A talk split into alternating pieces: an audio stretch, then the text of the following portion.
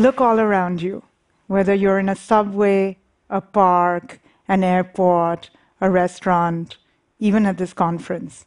All of you have a phone in your hands or maybe in your pockets. How many of you have a book? Very few, right? This is the side that used to greet me every time I walked out of my office block.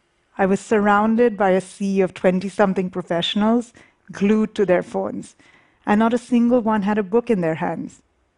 And this used to make me very, very frustrated. I was a bookworm all my life. Books formed the milestones of my life. The first man I fell in love with was Mr. Darcy. I first read Harry Potter when I was 21 on a summer break from college. And I remember the first night I spent in a little flat I bought in my mid 20s, very proudly, and I spent the whole night reading Da Vinci Code. And then I'm going to make a terrible confession. Even today, when I'm low, I get into bed with War and Peace. Don't laugh. But I was also like all those people I saw around me. I too lived on my phone. I ordered my groceries online, and soon my app knew that I needed a monthly dose of diapers. I booked my cinemas in my phone. I booked planes on my phone. And when I did the long commute back home, like most urban Indians, and was stuck in traffic, I'd pass the time on WhatsApp video chatting my twin.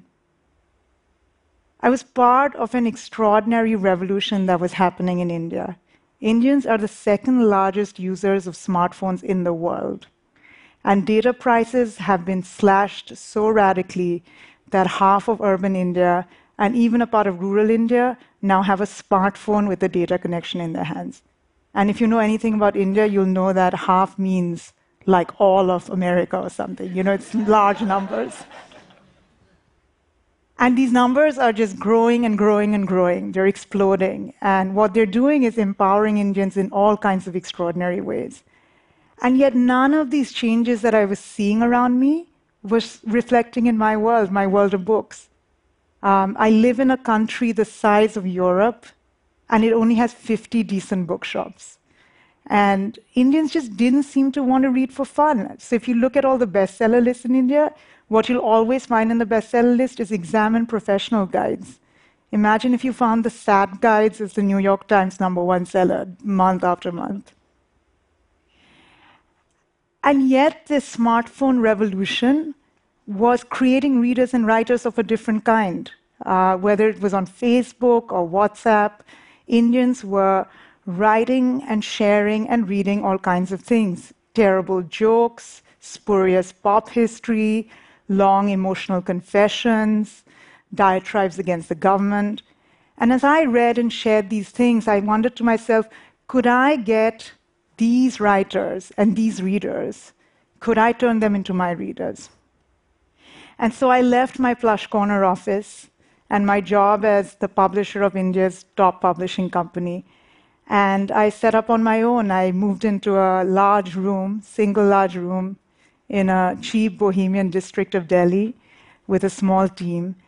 And there I set up a new kind of publishing house.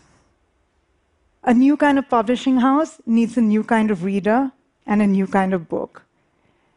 And so I asked myself, what would this new reader want? Would they prize urgency, relevance, timeliness, directness, the very qualities they seem to want from their online services? Indeed, the qualities they seem to want from life today? I knew that my readers were always on the go. I'd have to fit into their lifestyle and schedules. Would they actually want to read a 200 page book? Or would they want something a little bit more digestible? Indians are incredibly value conscious, especially when it comes to their online reading. I knew I had to give them books under a dollar. And so my company was formed and it was born. It was a platform where we created a list of stories designed for the smartphone, but it also allowed amateur writers to upload their own stories so they could be showcased along with the very writers they read and admired. And we could also enter into other people's digital platforms. So imagine this. Imagine you're a receptionist, you've had a long day of work, you book your cab in your ride hailing app, it shows up, and you get into your car and you lie back on your seat and you sw- put on your app, and you find a set of stories waiting for you timed to your journey. Imagine you're a gay young woman in a relatively conservative city like Lucknow, which lies near Delhi.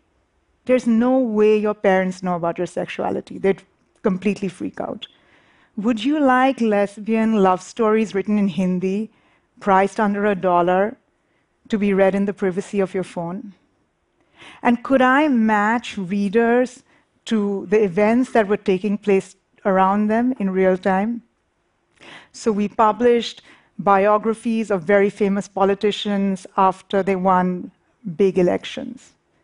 When the Supreme Court decriminalized homosexuality, an LV LGBTQ collection was waiting on our homepage.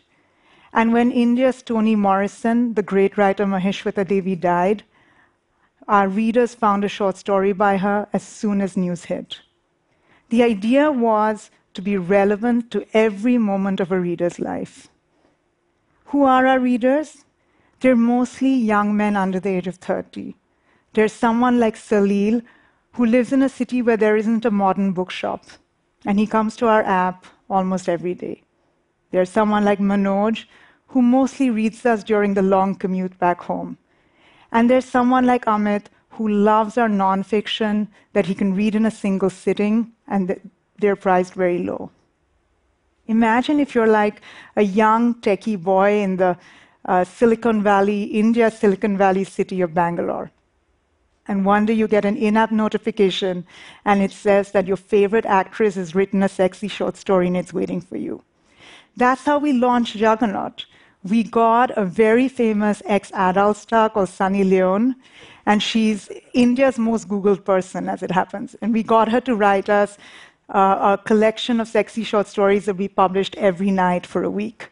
And it was a sensation. I mean, you know, no one could believe that we'd asked Sunny Leone to write. Uh, but she did, and she proved everyone wrong, and she found this immense readership.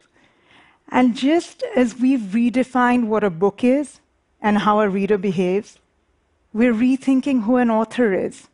In our amateur writing platform, we have writers that range from teenagers to housewives. And they're writing all kinds of things. It uh, starts as small as a poem, an essay, a single short story. 50% of them are returning to the app to write again. Take someone like Neeraj. He's a middle aged executive, wife, two kids, a good job. And Neeraj loves to read. But every time Neeraj read a book that he loved, he was also filled with regret. He wondered to himself if he could write too. He was convinced he had stories in his mind. But time and real life had happened, and he couldn't really manage it. And then he heard about the Juggernaut Writers platform. And what he loved about it was that he felt this was a place where he could stand head and shoulders equally with the very writers that he most admired. And so he began to write. And he snatched a minute here, an hour there, in between flights and airports, late at night when he had a little bit of time on his hands. And he wrote this extraordinary story for us. He wrote a story about a family of assassins who lived in the winding lanes of Old Delhi.